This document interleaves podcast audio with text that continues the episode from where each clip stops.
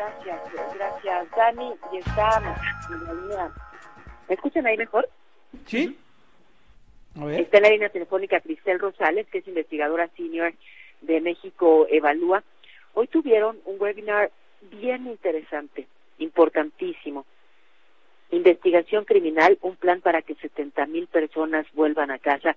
Hablaron de la falta de coordinación que hay entre fiscalías estatales y la Fiscalía General en cuanto a los casos de desaparecidos. Eh, Cristel, conclusiones muy importantes a las que llegaron en este encuentro. ¿Cómo te va? Buenas tardes.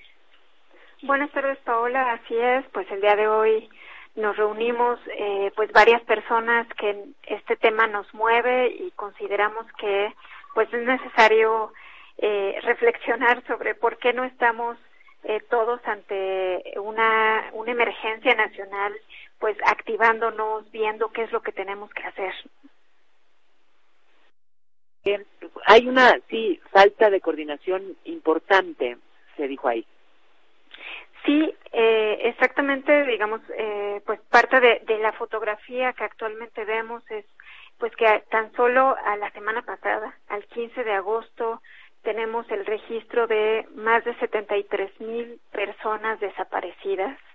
Eh, y este registro pues nos ayuda también ya a empezar a ver algunos algunos patrones eh, justo comentábamos que en el caso de niñas niños y adolescentes es decir eh, de personas entre 0 y 19 años de edad vemos eh, por completo que las más desaparecidas son mujeres 66% son mujeres y solo 34% son hombres, mientras que esta, esta proporción se invierte en el momento en que ya son jóvenes o adultos, en una edad de 20 a 39 años, vemos completamente un parámetro a la inversa, donde el 71% son hombres y el 29% mujeres.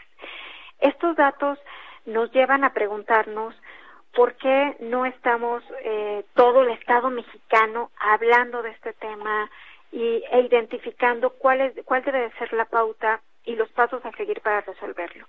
Fue por eso que pues comenzamos a analizar no solo las características del fenómeno, sino también dónde estamos parados como Estado mexicano, qué están haciendo las autoridades, qué capacidades institucionales y de infraestructura tienen las autoridades para atender el fenómeno. Y sí, en efecto, la falta de coordinación fue uno de los elementos que observaron distintas personas que participaron en el seminario del día de hoy. La imposibilidad de tener a una fiscalía con las comisiones de búsqueda o con los servicios periciales integrados, interconectados, que se hablen entre sí, que estén, eh, digamos, caminando hacia el mismo objetivo que es, pues, encontrar a la persona y adicionalmente integrar una investigación que permita no solo conocer ese caso, sino que permita desenmarañar qué condiciones estructurales están explicando la desaparición de personas. Eh, que entiendo, pues además es un problema creciente en nuestro país. Vaya que eh, no solamente ha, habido la incapacidad de encontrar los, los desaparecidos generados en, digamos, administraciones anteriores, sino que siguen desapareciendo personas en México. Sí, sí, sí, tan solo como, como tú refieres, eh, desde 2007, eh, aquí sí quisiera, digamos, hacer una precisión. Eh, tenemos datos actualmente públicos desde el año de 1964. Desde ese año había desapariciones, pero evidentemente quizá los registros no eran eh, pues tan tan confiables. Actualmente siguen teniendo deficiencias. Hay fiscalías que no reportan, hay quizá muchos casos que no se investigan y por tanto quedan fuera de las estadísticas, pero solo de los que sí sabemos, para 2019 desaparecieron 15.660 personas.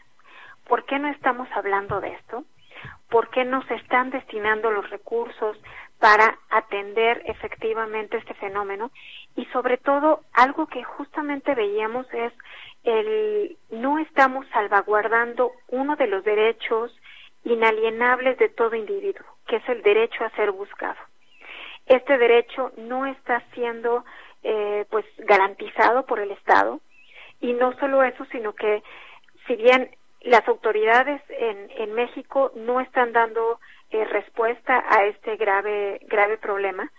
También otro de las eh, de los puntos que, quisimos señalar fue que eh, el propio Estado mexicano está impidiendo a las personas acudir a instancias internacionales, como es el Comité contra la Desaparición Forzada de la ONU, eh, justamente pues a pedir auxilio. Esto lo impide porque el Estado mexicano no ha querido aceptar la competencia de dicho comité. Esa competencia ha sido motivo de recomendaciones internacionales año con año y seguimos con esta imposibilidad. Pues eh, vaya, vaya panorama preocupante, Cristel. Gracias por lo pronto por compartirnos eh, pues una parte de lo que eh, se, se, conversó el día de hoy. ¿Hay manera de eh, revisar este contenido? ¿Queda grabado, queda registrado en, algún espacio? Sí, todo el seminario puede consultarse en eh, la página de México Evalúa. En eh, YouTube tenemos también el video tenemos ahí la, la, información que hicimos pública de las estadísticas y pues cualquier eh, consulta que tengan, cualquier eh, solicitud pueden contactarnos, ahí están nuestros datos de contacto en la página www.mexicoevalúa.org. Eh, muchísimas gracias por estos minutos. Gracias a ti. Cristel Rosales es investigadora de México Evalúa. Y fíjense, bueno, pues esta información que tiene mi compañero Polo Espejel, le, informa, le mencionábamos aquí